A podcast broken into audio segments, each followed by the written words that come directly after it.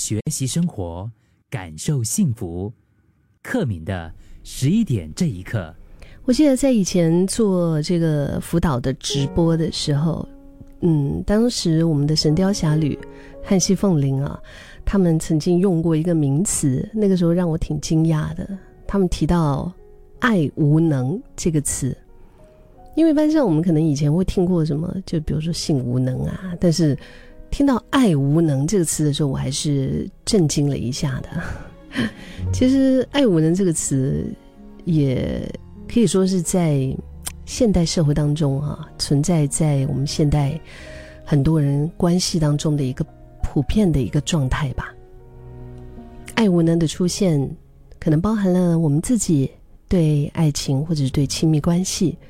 就是容易觉得很怕，心里面有那种恐惧感，有不安的感觉。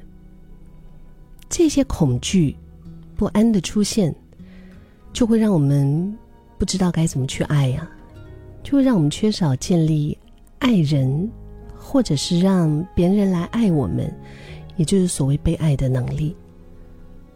当然，这样子的话，就很难有机会进入一段稳定而且。安全的、健康的关系里面啊，到底是为什么呢？你觉得是为什么呢？是什么原因造就了爱无能这个现况，在现在我们的社会越来越普遍呢？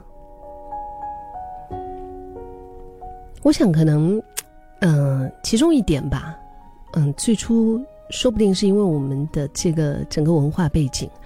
像我们华人，你看从小就是活在，就是觉得哎不应该谈恋爱啊。我们在听脱口秀，那个李雪琴很好笑啊。她那个时候说，她读小学的时候啊，曾经有被一个男生追过，然后当时她说了一句非常霸气的话，她就跟那个男生说：“我妈不让，因为就是觉得谈恋爱也是坏学生才会做的事，就不应该啊。”所以，我们。其实我们从小是活在一种，就是觉得好像 就是这是开关引号了哈，是恋爱有毒的一种，嗯，比较怎么说呢？比较封闭的一种华人社会风气当中，那些学校没有教，也不愿意教导的恋爱学分，导致我们真的没有办法有机会坦然的去去认识、去学习恋爱关系。可能长辈他们就会说：“哎，你要好好念书，你的本分就是好好念书，好好读书啊，把功课做好啊，谈什么恋爱？还没有毕业前啊，不准交男女朋友啊。”这些话可能对你来说也应该不陌生吧？就指望小孩子好好读书，好好的上大学，接着好好的赚钱找工作，这是长辈们的希希望。但是直到我们真的完成了以上的这些任务啊。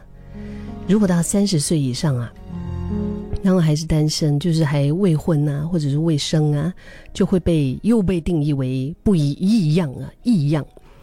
但是，最终我们是不是没有意识到，我们背负的隐形社会压力真的很多，而且距离不懂爱也越来越靠近。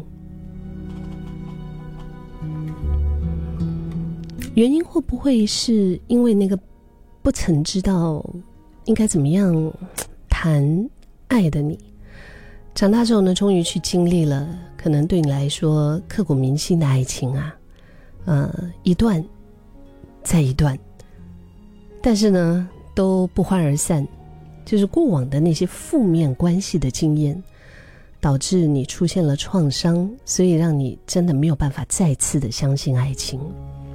如果是之前的那一段关系啊，是因为背叛，然后你带着那种伤进入到新的关系里面，很多的时候也会把这种伤，就是带进这个新的关系，然后对你的另一半其实也是挺不公平的，因为他一不小心，他什么都没做，但是一不小心可能就会成为那个替罪替罪羊啊，就让自己没有办法再一次相信爱就对了，对爱情。没有办法信任，而且认为自己可能不配拥有这么好的爱情，就是在这样子的各种种种里面，人里面内在的一些缺乏足够的自信和安全感呢，就发现，哎呀，怎么办呢？我好像越来越不知道应该怎么去爱了，越来越不了解应该怎么样去踏入关系了。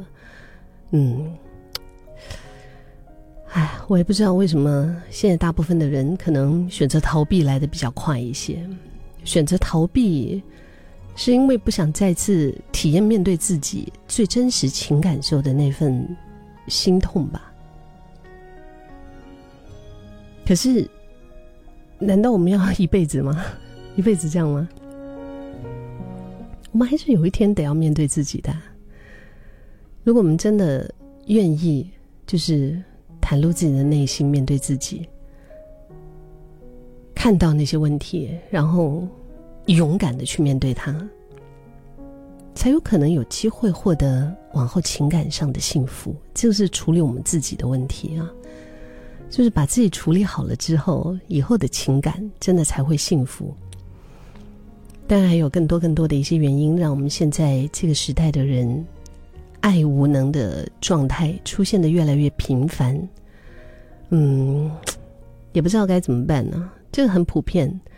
当然，就是先要看你要不要走出来。愿意的话呢，可以练习适时的提高我们自己，接纳自己。无条件接纳现阶段每一个样貌的自己，觉察、接受自己正处在现在这样子的状态，然后诚实的面对自己的课题，那么可能还有一点点机会，有一点点那种翻转爱无能的那个机会的状态。就尽管面对的过程可能会让一个人感到挺沮丧的、挺无助的，但是重点是我们。我们有权利，我们有机会，我们可以做一些什么来让我们的生生活变得更好啊？对不对？就是说，终有一天，可能你会发现，哎，越来越可爱了。其实，培养爱人或者是爱自己，是从觉察跟练习开始的。首先，可能想一想，深入了解一下自己的情感需求。看到第一步，我们先看到。原来现在我是有恐惧、有不安，这就是一个非常好的开始。Sylvia 女子日常这个电影里面有一句台词，他说：“如果不愿意意识到自己的课题，这个关系呢，依然还是会透过事件的发生，然后一直等待，一直让你再次的看见到学会你的这一堂课。”